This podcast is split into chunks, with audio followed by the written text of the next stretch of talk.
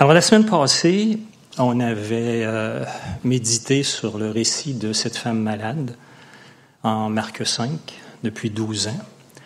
Et on avait dit que cette semaine, on continuerait avec euh, l'autre histoire qui est dans le même récit, celle de ce père qui est en grande détresse.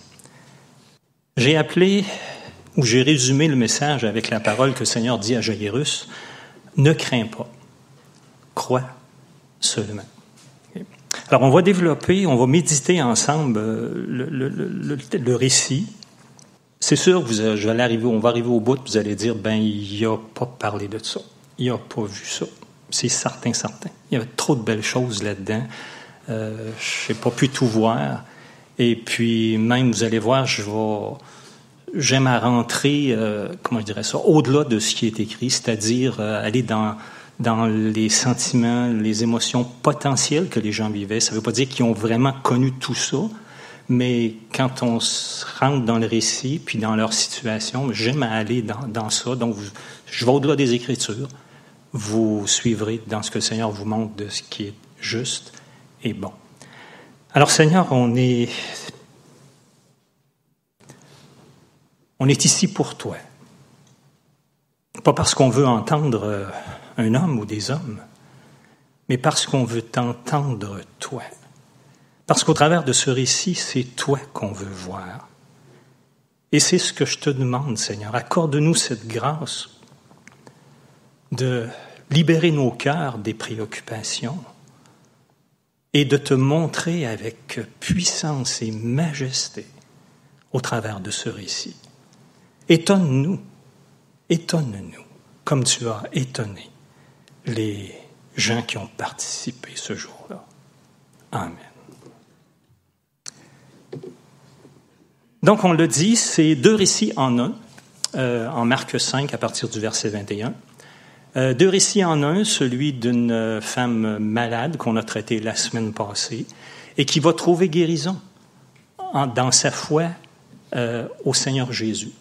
Et c'est le récit d'un père désespéré pour sa fille mourante. Et comme on avait mentionné, la parole de Dieu, c'est, c'est un trésor. Et puis aujourd'hui, on va mettre la main dans le trésor, puis on va retirer des pierres précieuses. Pour celui qui la croit, ça change quelque chose. La foi vient de ce qu'on entend que Paul est dit. Et quand on entend la parole, ben, il se passe quelque chose dans nos cœurs. Alors, si vous la recevez comme étant la parole du Seigneur, c'est certain d'une chose il va se passer quelque chose dans votre cœur, puis vous ne repartirez pas de la même manière que vous êtes arrivé. Donc, le résumé de notre récit, c'est une histoire de grande détresse qui nous montre comment la foi, c'est important, et comment venir à Jésus, ça change une vie. Et c'est un récit qui nous révèle le cœur et la puissance de notre Seigneur. Et on a tellement besoin de se faire appeler ça. Alors, je ne lirai pas tout le récit, on va je lis à l'écran. Et si vous voulez prendre de l'avance, mais c'est Marc 5, euh, verset 21. Jésus dans la barque regagna l'autre rive, où une grande foule s'assembla près de lui. Il était au bord de la mer, c'est-à-dire du lac de Galilée. Et si on recule dans la journée d'avant, le Seigneur sur le soir avait dit à ses disciples, passons de l'autre bord. Et ils ont euh, pris la barque et puis ils ont traversé le lac de Galilée.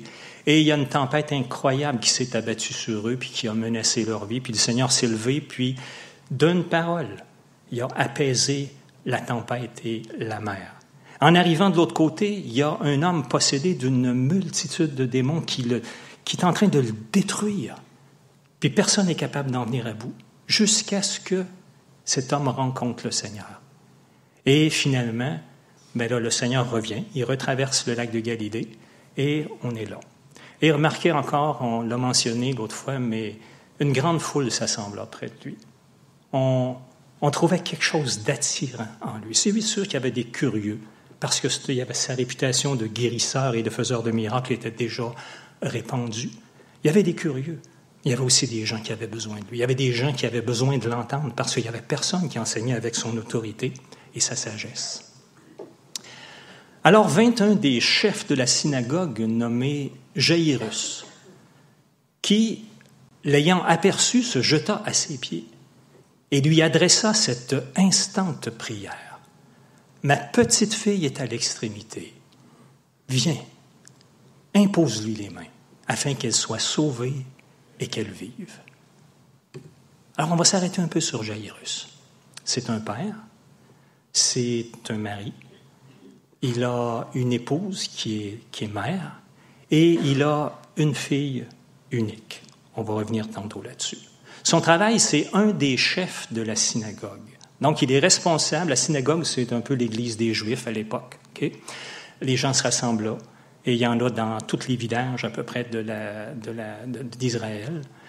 Et il est responsable du culte. C'est un homme important, c'est un homme respectable, honoré, religieux, de bonne réputation. Euh, sa relation passée avec Jésus, le texte ne le dit pas. J'ai mis des points d'interrogation parce que euh, certains commentateurs, plusieurs en parlent, mais il faut prendre ça avec des pincettes. Alors j'ai dit peut-être que sa relation était froide ou tendue, dans le sens que le Seigneur il a fait l'élite religieuse, les pharisiens, les scribes, euh, ils étaient extrêmement frustrés de voir Jésus qui ne respectait pas leur tradition, de voir Jésus qui faisait des miracles le jour du sabbat, de voir Jésus qui guérirait. Alors, ils ont dit, c'est par Belzébul, par le, par le diable qui fait des miracles, qui est possédé d'un esprit impur. Et même euh, dans Marc 3, un petit peu avant notre récit, euh, un jour de sabbat, euh, il y a un homme qui s'est présenté avec une, appelle ça la main sèche, j'imagine une, maison une main paralysée, et le Seigneur l'a guéri. Mais regardez ce qui est écrit. Ils observaient Jésus pour voir s'il guérirait le jour du sabbat. C'est afin de pouvoir l'accuser. Alors imaginez Jairus, il est un des responsables du culte et il y a cette élite religieuse qui est autour de lui puis qui est contre Jésus. Alors, qu'est-ce qui a eu comme influence? Est-ce qu'il a du, moi, je dirais ça, de la réserve, un peu peur, ou tout ça, il se laisse influencer, mais j'ai mis des gros points d'interrogation.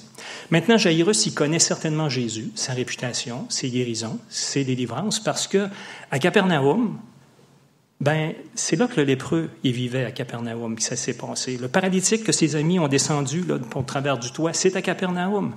Le garçon fiévreux que son père est allé retrouver Jésus à Cana, 15 000 plus loin, c'est à Capernaum.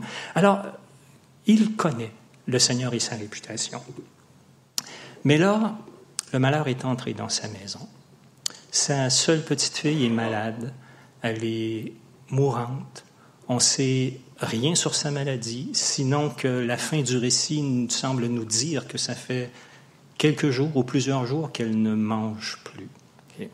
Alors, euh, je ne veux pas traiter avec euh, manque de sensibilité ce sujet qui est extrêmement difficile et délicat qu'on voit aujourd'hui. Mais il y en a plusieurs ici qui ont connu, je pense que tous les parents ont connu, pas je pense, tous les parents ont connu des épisodes où leur enfant était malade, puis à quel point on peut se sentir impuissant, puis malheureux, puis en détresse, et puis qu'on ne sait plus quoi faire. Et là, et là, sa situation va empirer. Alors oui, imaginons ces émotions euh, petite fille qui s'en va lentement, la vie est en train de la quitter. Imaginons son impuissance, tout, on le sait tous, pour avoir eu des enfants qui étaient malades. Imaginons aussi la souffrance de la mère au travers de tout ça. Et j'imagine que Jairus a été voir les meilleurs médecins de, de Capernaum, mais il n'y a rien, il n'y a personne qui pouvait faire quelque chose. Et là, la parole dit, vint un des chefs. Et ça, c'est Jairus. Alors, son désespoir, dans son désespoir, et en même temps, sa foi, ben, il a choisi de venir à Jésus. Il quitte le chevet de sa fille, il laisse sa femme, il part en vitesse à la recherche du Seigneur. Et j'essaie de m'imaginer, là, euh, il n'y a pas de téléphone, où c'est qui Jésus, là? Euh, donc, peut-être qu'il sait où habituellement il se tient, où il y a des gens qui arrivaient du bord du lac et puis on dit euh, Jésus est au bord du lac. En tout cas, il part à la recherche de Jésus. Et notre texte continue, Jairus qui, l'ayant aperçu, se jeta à ses pieds et lui adressa cette instante prière. Ma petite fille est à l'extrémité. Viens, impose-lui les mains afin qu'elle soit sauvée et Alors voyez-vous, là, dans cette rue de Capernaum, Il y a Jésus, il y a la foule, il y a les disciples. Et là, il y a cet homme, cet homme, un noble, un important, mais là, il est face contre terre. Hein? On, entend sa détresse. Hein? Il est à genoux, il supplie, il insiste auprès du Seigneur. Et remarquez que ce n'est plus le chef de la synagogue important qui parle, mais c'est le Père qui est en détresse, qui est rempli d'inquiétude pour sa petite fille. C'est un homme brisé, et je suis convaincu que beaucoup ici ont connu ce brisement et sont capables de comprendre cette situation. Et à ce moment-là, il n'y a plus rien d'autre qui compte. Ni sa réputation, ni ce que les autres pourront penser. Sa petite fille est en train de mourir. Mais voyons aussi sa foi. Hein? Il est convaincu. Hein? La femme qui la femme qui s'est approchée, qu'on a vue la semaine passée, elle, elle était convaincue que si seulement elle pouvait toucher le bord du vêtement de Jésus, elle allait être guérie. Lui est convaincu que si c'est Jésus qui touche sa fille, elle sera guérie. Alors sa foi le pousse à aller le chercher, à s'humilier, à supplier et à ramener Jésus à la maison. Et c'est ça la belle nouvelle de notre récit, hein? une des bonnes nouvelles. Jésus s'en alla avec lui. Et c'est là qu'on voit encore une fois le cœur de notre Seigneur, un cœur de serviteur. Hein? On a parlé tantôt de ces 24 dernières heures. Euh, la foule qui est autour de lui, qui le réclame. Et pourtant, quand il voit cet homme, il comprend son cœur et il va répondre à son appel. Et le cœur du Seigneur est toujours un cœur qui est plein de grâce, qui est plein de compassion, et il comprend ce qui se passe dans le cœur de cet homme-là. Alors j'imaginais, euh, j'essayais d'imaginer, euh, quand le Seigneur il décide, il dit oui, Jairus, je vais me rendre chez vous, je vais aller voir ta petite fille. Alors j'essayais d'imaginer l'espoir qui renaît dans le cœur de Jairus. Le Seigneur accepte de le suivre et de venir vers sa fille. Au verset 25, ben là, c'est l'histoire de notre femme de la semaine passée. Donc, on ne la lira pas en détail. On va juste se rappeler, elle était malade depuis 12 ans. Elle avait tout dépensé son argent. Elle avait beaucoup souffert. Puis sa situation est allée en rempirant. Et, là, elle arrive, elle se glisse au milieu de la foule. C'est une intouchable, c'est une impure. Elle n'a pas le droit d'être là, mais elle y va. Tellement convaincue, elle a tellement besoin. Elle touche le Seigneur, et là, elle est guérie à l'instant. Et le Seigneur se revire de bord, puis il sait qu'il y a quelqu'un qui, qui, l'a touché. Hein?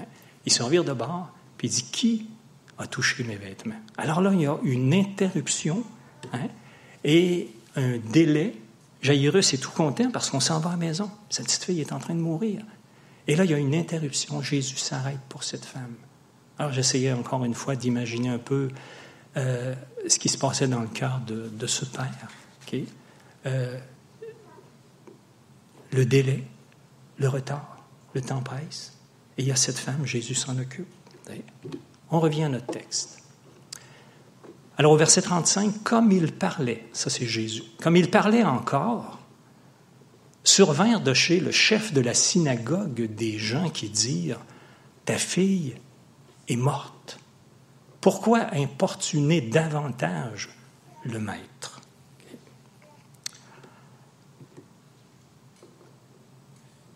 C'est tellement pressant que ceux qui apportent la nouvelle ne vont couper la parole à Jésus et ils vont annoncer d'une façon que je trouve euh, brutale euh, cette mauvaise nouvelle à Jairus, ta fille est morte. Pourquoi importuner davantage le maître? La parole vivante dit, inutile de continuer à importuner le maître. Hein? Il n'y a plus rien à espérer là. La mort l'a emporté et puis Jésus ne changera rien à tout ça. Alors, reviens-t'en à la maison, puis laisse Jésus de côté, il ne se passera plus rien. Alors, c'est inutile de continuer à importuner le maître. Avez-vous des fois des, sentiments, des voix qui vous, qui vous viennent pour... Ça sert à quoi de continuer à prier? Ça sert à quoi de continuer à espérer dans le Seigneur après tant de, de jours, de mois, d'années que je demande telle et telle chose? Inutile. Mais ça, c'est le mauvais conseil. Mais Jésus, sans tenir compte de ces paroles, dit au chef de la synagogue, ne crains pas, crois seulement. Et dans le récit de Luc, il ajoute, et elle sera sauvée. Et ça, c'est la parole précieuse. Pourquoi j'avais choisi ce récit il y a plusieurs semaines en, me préparant, c'est à cause de cette parole-là, qu'au travers des années, le Seigneur s'en est servi tellement, tellement souvent. Alors, on voit encore là le, Seigneur qui, voit, j'imagine, qui voit ce qui se passe dans le cœur de, de Jairus. On vient d'y dire, ta fille est morte. Il s'en venait pleine espérance avec Jésus, là, pour qu'elle soit guérie. Et là, on vient de lui dire, ta fille est morte. Mais le Seigneur, plein de, de sensibilité, de grâce, hein, il voit son cœur, puis il ne veut pas le laisser au milieu de tout ça. Alors il dit, ne crains pas, crois seulement. Et le croit, euh, dans le grec, il a le sens de continue de croire. Continue de me faire confiance. Tu es venu me chercher pour que j'aille dans ta maison guérir ta fille. Tu es venu me chercher et je t'ai dit que j'allais t'accompagner puis que j'allais m'en occuper. Continue de croire, malgré ce qu'on vient de te dire. Et le récit continue en disant, il ne permit, Jésus, ne permit à personne de l'accompagner, si ce n'est à Pierre, à Jacques, à Jean, frère de Jacques. Alors il était en route, la foule, les disciples, Jairus, et là, et la femme, évidemment, qui vient de guérir. Et là, le Seigneur dit à la foule, c'est assez, vous ne suivrez pas plus loin que ça. Et il continue son chemin avec ceux-là. Et j'essayais encore d'imaginer la, la lutte dans le cœur de, de Jairus lorsqu'il a reçu cette mauvaise nouvelle, lorsqu'il reçoit le, conseil, si on peut dire, de, de, celui qui apporte la nouvelle. Hein. Et Jairus, j'imagine, avait un combat intérieur. Hein. Euh, ce gars-là qui me dit euh, inutile, inutile de continuer, ou Jésus qui dit ne crains pas, crois seulement. Et Jairus a fait le bon choix. Il a choisi de croire Jésus plutôt que ses amis. Et il a refusé ce mauvais conseil. Il vient de voir la femme qui était malade depuis 12 ans, là, et qui l'a vu complètement guérie. Elle a raconté son histoire devant tout le monde. Alors probablement, certainement, hein, que ça a été un encouragement à Jairus pour continuer de croire au Seigneur. Et les voilà en route vers la maison. Ils arrivèrent à la maison du chef de la synagogue, où Jésus vit une foule bruyante et des gens qui pleuraient, poussaient de grands cris. Bon, à l'époque, lorsqu'il y avait un mort, habituellement, il était enterré le jour même, ou peut-être au max le lendemain. Là, euh, on n'avait pas aucun moyen euh, comme on a aujourd'hui pour euh, embaumer puis conserver. Et il y avait des, on engageait des pleureurs puis des gens pour euh, manifester ou témoigner de la tristesse, puis de la détresse, puis de la peine au travers de, de, cette, de, la perte de la famille. Au verset 39, il entra et leur dit, Pourquoi faites-vous du bruit? Pourquoi pleurez-vous? L'enfant n'est pas morte, mais elle dort. Et il se moquait de lui. Alors, ayant fait sortir tout le monde, il prit avec lui le père et la mère de l'enfant et ceux qui l'avaient accompagné, et il entra là où était l'enfant.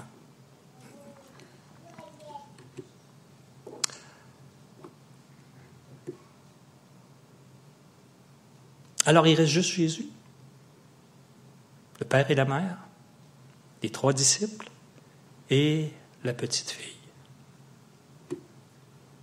Alors j'ai voulu suivre le Seigneur dans cette chambre. Je ne sais pas à quoi ça ressemblait, c'est pas important. Mais j'ai imaginé l'atmosphère qu'il devait y avoir autour du lit de la petite fille. Le silence, la lourdeur, la, tristesse. Il y a la, la, mort qui a déjà envahi, ça fait on ne sait pas combien de temps, là, mais c'est peut-être une heure, deux heures, pas plus, là. Mais la mort qui a déjà envahi le corps de la petite fille. Vous savez comment un corps refroidit rapidement quand la, vie s'en va. Hein, j'étais auprès de mon père, j'étais auprès de quelques autres quand ils sont décédés. Et, la vie, la chaleur s'en va rapidement. Alors il y a dans cette pièce la mort qui vient, hein, qui vient d'enlever toute espérance. Mais il y a aussi Jésus. Hein. le Seigneur de la vie. La mort règne, oui, on le sait. Hein? On n'a qu'à regarder les, choses, les, comment est-ce qu'on appelle ça, les, colonnes euh, funèbres, là, ou les funérailles qui sont annoncées à chaque semaine, puis on, on en connaît tous dans nos vies. La mort règne encore, mais il y a le Seigneur de la vie. Alors il entra là où était l'enfant. Il la saisit par la main et lui dit, c'est de l'araméen ça, Talita Kumi, ce qui signifie jeune fille, lève-toi, je te le dis. Alors le voyez-vous, le Seigneur, dans cette chambre, hein? le voyez-vous, qui lui se laisse pas arrêter parce que l'impossibilité du moment? Et je demandais au Seigneur, oui, Seigneur, euh, c'était toi qui brillais dans cette chambre. Envers et contre tout, envers toute impossibilité, c'est toi qui brillais. Il a saisi la main de la petite fille et il dit une parole. Jeune fille, lève-toi, je te le dis. Et en disant ça, ben, je disais, Seigneur, viens briller dans nos moments les, les plus sombres de nos vies. Viens te révéler, puis te montrer comme tu l'as fait dans cette chambre. Aussitôt, la jeune fille se leva et se mit à marcher, car elle avait douze ans, et ils furent dans un grand étonnement. Jésus leur adressa de fortes recommandations pour que personne ne sache la chose. Et il dit qu'on donne à manger à la jeune fille. Alors imaginons la scène. Hein. Un mot a suffi. Il prend la main et lève-toi.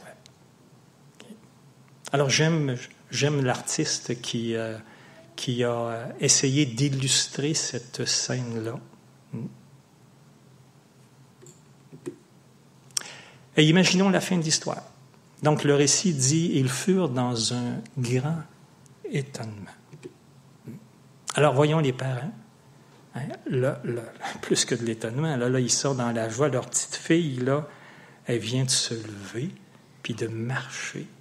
Le soulagement, la reconnaissance qu'ils ont dû avoir. La petite fille qui comprend rien, hein, elle, est tombée malade, elle est, elle est probablement été inconsciente depuis quelque temps. Les disciples qui viennent de voir ça, ils en ont vu plusieurs, mais certainement ils sont encore une fois de plus étonnés parce qu'ils ne comprennent pas vraiment qui est le Seigneur encore à ce moment-là. Et j'essayais d'imaginer les moqueurs qui se sont moqués de Jésus, puis qui étaient, Seigneur, ils ont mis dehors de la maison. Puis là, quand ils voient la petite fille qui sort de la maison en pleine santé, hein, imaginons. Et nous. Hmm? Et nous. Alors, je ne pouvais pas encore une fois m'empêcher de, de mettre cette image, tu sais, là. Hein? C'est tout un Seigneur qu'on a. Tout un Seigneur. Et on le. Moi, je le limite tellement à, mes raisonnements, à mes, mes, impossibilités. Mais le Seigneur n'est pas limité par quoi que ce soit, que ce soit la maladie, que ce soit la tempête, que ce soit les, les démons, les méchants esprits, ou même que ce soit la mort. Il n'y a rien qui limite notre Seigneur. C'est le Seigneur de l'impossible, c'est le Seigneur de la vie. Alors ça, ça met fin à notre récit. Maintenant, on va prendre un petit peu de temps pour essayer d'en tirer, revenir sur le texte et s'inspirer ou tirer certaines leçons. D'abord, euh, j'aime toujours Jésus s'en allote avec lui. Et je veux rappeler que jamais il n'a repoussé quelqu'un qui est venu à lui dans la foi, même avec une toute petite foi, qui est venu pour lui-même, qui est venu pour un bien-aimé, jamais on trouve le Seigneur qui refuse ou qui repousse quelqu'un. L'officier romain qu'on retrouve dans Jean 4, son père est mourant, son petit garçon, ben, il va partir de Capernaum, puis il s'en va à Cana, 15 000 plus loin. Puis il va dire au Seigneur, il dit, descends, avant que mon enfant meure. Parce que quand à ce moment-là, lui, il pense que le Seigneur, il faut qu'il soit présent pour guérir. Mais le Seigneur, il va lui dire, va, ton fils vit. Mais le Seigneur ne l'a pas repoussé. Le père, avec, euh, qui avait une petite foi, son enfant était possédé. Puis le diable le jetait dans le feu, dans l'eau, essayait de le faire mourir, de le détruire. Alors le Père, il dit au Seigneur, porte tes regards sur mon fils. Puis le Seigneur a eu pitié, il a eu compassion de cet homme, puis il l'a accueilli, puis il a accueilli son fils, puis il l'a guéri. Alors c'est ce Seigneur-là qui disait dans Matthieu 11, venez, venez à moi. Vous tous qui êtes fatigués, chargés, je vous donnerai du repos. Vous trouverez du repos pour vos âmes. Alors le, récit nous apprend ça, nous rappelle ça, on le sait tous, mais le récit nous rappelle ça, hein, de venir à Jésus, puis que ce Jésus-là ne nous mettra pas dehors. Alors le cœur du Seigneur est caractérisé par la compassion, par la miséricorde, par la sensibilité aux misères et aux détresses humaines. Il comprend ce qu'on ressent, ce qu'on vit, beaucoup plus qu'on peut s'imaginer. Et c'est Hébreu qui dit qu'il a dû être rendu semblable en toutes choses à ses frères. Alors il a connu, hein, il a connu, il est venu comme un vrai homme, il a connu la souffrance, il a connu la faim, la soif, il a connu la faiblesse, tout ce qu'on peut vivre. Alors, du fait qu'il a souffert lui-même et qu'il a été tenté, il peut secourir ceux qui sont tentés. Et un peu plus loin dans Hébreu, nous n'avons pas un souverain sacrificateur qui ne puisse compatir à nos faiblesses. Au contraire, il a été tenté comme nous en toutes choses sans commettre de péché. Et le texte continue en disant, donc, approchons-nous donc, en conséquence de ça, avec assurance, du trône de la grâce afin d'obtenir miséricorde et de trouver grâce pour être secouru dans nos besoins. Donc, s'il y a une, leçon qu'on doit retirer, pas juste une, mais une de leçons à ne pas oublier, le cœur du Seigneur est sensible à nous et on peut s'approcher pour lui ouvrir notre cœur et répondre toutes choses. Ne crains pas, crois seulement. Alors, depuis 45 ans, cette parole-là, elle me sert de réconfort dans les moments difficiles. Et je, peux, je dois dire que je n'ai pas toujours une promesse spécifique à laquelle rattacher mes craintes ou mes moments difficiles. Mais ce qui me rassure et m'encourage à espérer dans le Seigneur, c'est ce qui m'a appris de lui au travers des années. Je sais qu'il a donné sa vie pour moi. On a chanté tantôt attaché à la croix pour moi. J'aime les paroles du chant parce que c'est écrit pour moi, attaché à la croix pour moi. Alors c'est pour moi qui était sur cette croix, c'était pour moi qui avait quitté son trône, qui avait renoncé à toute chose. C'est pour moi qui s'est abaissé et qui s'est humilié. Et c'est pour moi que, rendu sur la croix, il a accepté de porter tous mes péchés, tous mes crimes, sachant exactement ce que j'avais fait, ce que je ferais, sachant le jour où il m'a sauvé, tout ce que je ferais dans les années suivantes. Il a porté ça. Alors je sais à quel point ah, je dis je sais à quel point. Je ne sais pas à quel point il m'aime, mais je sais qu'il m'a aimé encore beaucoup plus que ce que j'ai pu saisir. Et je sais aussi qu'il m'accompagne toujours, puis qu'il intercède pour moi. Puis il a promis que jamais il va m'abandonner. Alors quand euh, il y a des moments un peu plus compliqués, plus difficiles, puis que la peur s'empare de moi, ben le Seigneur souvent il me la rappelle cette parole-là. Ne crains pas, crois seulement. Même si je n'ai pas une promesse spécifique à rattacher, je sais qu'il m'aime, je sais qu'il est avec moi. Peu importe les résultats, il est encore avec moi. Ne crains pas. On l'a déjà dit dans le passé, 365 euh, fois, quelqu'un a compté dans l'Écriture que c'est écrit sous différentes formes ne crains pas. Vous vous êtes demandé pourquoi? 365 fois. Hein? C'est comme si Dieu voulait nous dire, il y en a une fois par jour. Parce que vous allez avoir peur à tous les jours, pour toutes sortes de raisons, des bonnes, des pas bonnes, parce qu'on est des gens vulnérables. Puis le Seigneur, son programme pour nous, ben c'est ne crains pas. Pour Israël, c'était ne crains rien car je suis avec toi. Ne promène pas des regards inquiets car je suis ton Dieu. À Josué, ne t'ai-je pas donné cet ordre? Fortifie-toi, prends courage. Ne t'effraie pas, ne t'épouvante pas, car l'Éternel, ton Dieu, est avec toi dans tout ce que tu entreprendras. Hmm. Alors pourquoi ne pas craindre? Ben tout le temps, Dieu, Jésus, je suis avec toi parce que je suis avec toi.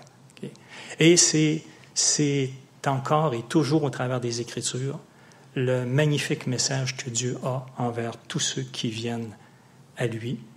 Ne vous inquiétez de rien, mais en toute chose, faites connaître vos besoins à Dieu. Puis j'ai tellement besoin de me faire rappeler ça, parce que là, aujourd'hui, je parle de ça. Quand j'ai préparé ça, j'ai mis tout mon cœur à préparer ce message. J'avais l'impression que tout était en ordre, que c'était correct, c'était beau. Mais tout à coup, la fatigue s'est emparée de moi, mon cœur était vide dans les ténèbres, je voyais plus rien, je saisissais plus rien, j'étais envahi par, je sais pas, par la peur et tout ça. Alors, je vous en parle pas parce que, parce que je maîtrise ça. Je vous en parle parce que c'est la parole du Seigneur, puis c'est lui qui maîtrise toutes circonstances. C'est lui qui ôte la peur. C'est sa présence qui ôte la peur. Et puis demain, même après avoir parlé de tout ça, demain, même avant la fin de la journée, il y a probablement des circonstances qui vont m'amener à, avoir peur. Mais la promesse est encore là. Crois seulement ou continue de me faire confiance. Alors pour Jésus, l'antidote à la crainte, c'est la foi. C'est pas une parole magique dans le sens, c'est pas la foi dans mes désirs. Euh, je crois, je crois, je crois que je vais avoir ça, puis ça va arriver. C'est pas de la pensée positive. Le ça va bien aller du début de la pandémie, là, c'était beau, c'était encourageant mais c'était fondé sur rien. Nous, les chrétiens, ça va bien aller pour une raison. Parce que le Seigneur est avec moi. Parce que le Seigneur, il m'a fait grâce. Parce que le Seigneur, il m'accompagne. Puis peu importe tout ce que, comment ça va finir, moi, je vais me retrouver dans son royaume. Ça va bien aller à cause de lui. Même quand ça va mal aller, ça va bien aller. C'est pas la foi en n'importe quoi puis en n'importe qui, mais c'est la foi dans le Seigneur, dans ses promesses. Et ça, malgré tous les obstacles contraires. Et on va juste souligner l'exemple d'Abraham. Hein, on se rappelle son histoire. Dieu lui a promis un fils, euh, et puis il est rendu âgé.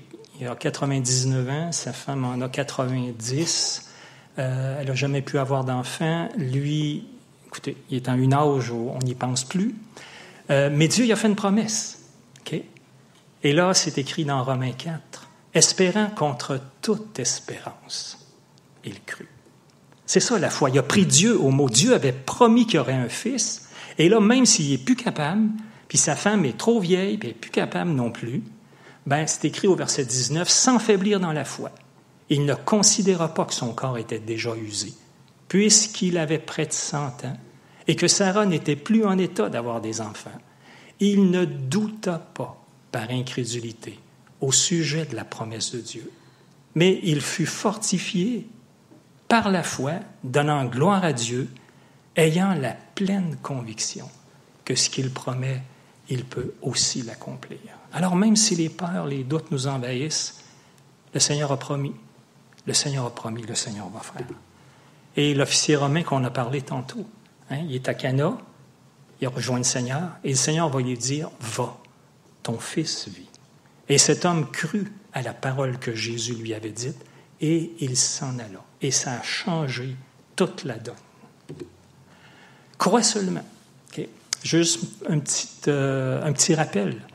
Notre foi, c'est ce qu'il y a de plus précieux et c'est ce que Satan cherche absolument à détruire dans vos cœurs, hein, à vous faire faire naufrage par rapport à la foi.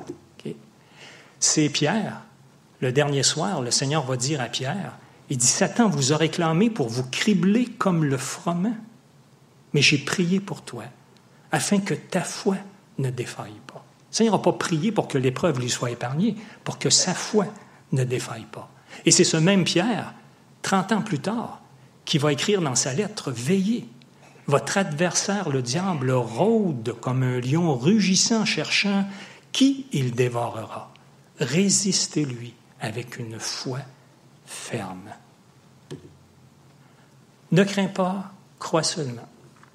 Alors, ce que, ce que je veux juste rappeler, c'est, euh, c'est mettons ça à, tous les événements de nos vies, hein, au milieu des, des inquiétudes, au milieu des échecs, au milieu des tentations, au milieu des détresses, quand on est insécure, quand on, on a mauvaise conscience, avec ou sans raison. Hein, ne crains pas, crois seulement. Et rappelons-nous la vue d'ensemble. Hein? Le Seigneur a dit, je ne t'abandonnerai pas, je ne te délaisserai pas. En Romains 8, il dit, si Dieu est pour nous, qui sera contre nous? C'est impossible, là. C'est lui qui déclare juste. Au verset 32, il va dire, lui qui n'a pas épargné son propre fils, mais qui l'a livré pour nous tous. Hein? Romains 8.1, il n'y a donc maintenant aucune condamnation. 35, qui nous arrachera à l'amour de Christ? Que le Seigneur nous rappelle, qu'il nous donne la vue d'ensemble de l'œuvre accomplie. C'est payé. C'est lui qui s'en est occupé. En lui, hein, on paraît saint, sans défaut et sans reproche en Christ. Et on a tout en lui. Et j'aime beaucoup cette image hein, d'une sphère et un petit bonhomme qui est à l'intérieur de la sphère. Ben, c'est un peu comme ça que Dieu m'a placé. Il m'a placé en son Fils. Alors je suis comme un, un intouchable. Je suis comme dans une forteresse imprenable, tellement c'est sécure. Alors rappelons-nous ça au milieu de nos peurs, de nos échecs, de tout ce qui peut nous assaillir. Le diable ne veut pas qu'on croie ça, mais c'est ça la vérité. Alors, je veux faire aussi une petite parenthèse sur cette, euh, phrase-là que le Seigneur a dite. Hein. Il l'a saisi par la main. Jeune fille, lève-toi, je te le dis. Et la jeune fille se leva. Alors, arrêtons-nous pour réaliser hein, la grandeur, la puissance insurpassable de notre Seigneur. Et posons-nous cette question. Si le Seigneur a ramené cet enfant à la vie, il ne serait pas capable de s'occuper de ce, qui, que moi je vis présentement? Et, et j'aime reprendre aussi la, scène en disant Seigneur, qui a saisi la main de la jeune fille, Seigneur, prends ma main. Prends ma main quand je suis faible. Prends ma main quand j'en peux plus. Prends ma main, puis fais-moi lever. Seigneur, prends la main de mon frère, prends la main de ma soeur qui vit des moments difficiles. Seigneur, prends la main de mon fils dont l'âme est sans vie. Toi qui fais lever, puis qui ramène à la vie, prends la main de mes bien-aimés. Pourquoi ce récit? Je voulais juste poser la question pour dire que tous nos malades vont être guéris? Non. Pour dire que nos enfants vont être amenés à la vie lorsqu'ils vont mourir sur cette terre? Non. J'ai trois raisons parmi plusieurs. Prouver que Jésus, c'est vraiment le Christ, le Fils de Dieu. Jean-Baptiste qui était en prison, il y avait des doutes. Et puis il a envoyé ses disciples pour trouver Jésus pour questionner, je pense. Puis Jésus, il dit, rapportez ce que vous voyez. Les lépreux sont purifiés, hein? les boiteux marchent, les aveugles voient, les morts ressuscitent. C'était ça qui était annoncé concernant le Messie, le Christ.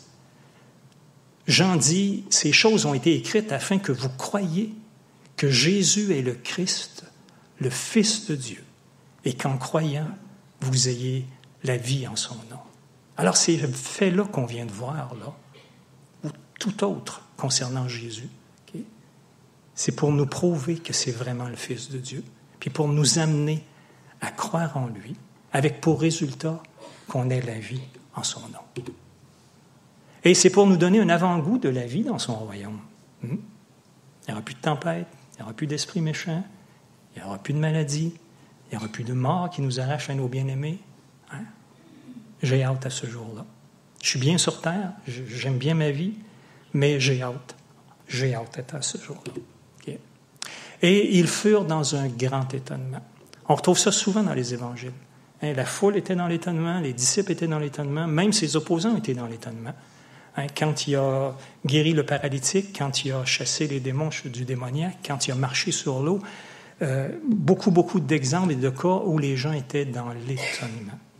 Et devant ça, ben, je dis, Seigneur, étonne-nous. Étonne-nous, Seigneur. Étonne-nous aujourd'hui. Étonne-nous ce matin au travers de ce récit. Mais étonne-nous demain, dans notre vie de tous les jours. Étonne-nous par ta personne qui est tellement magnifique, par ta puissance qu'on on limite tellement.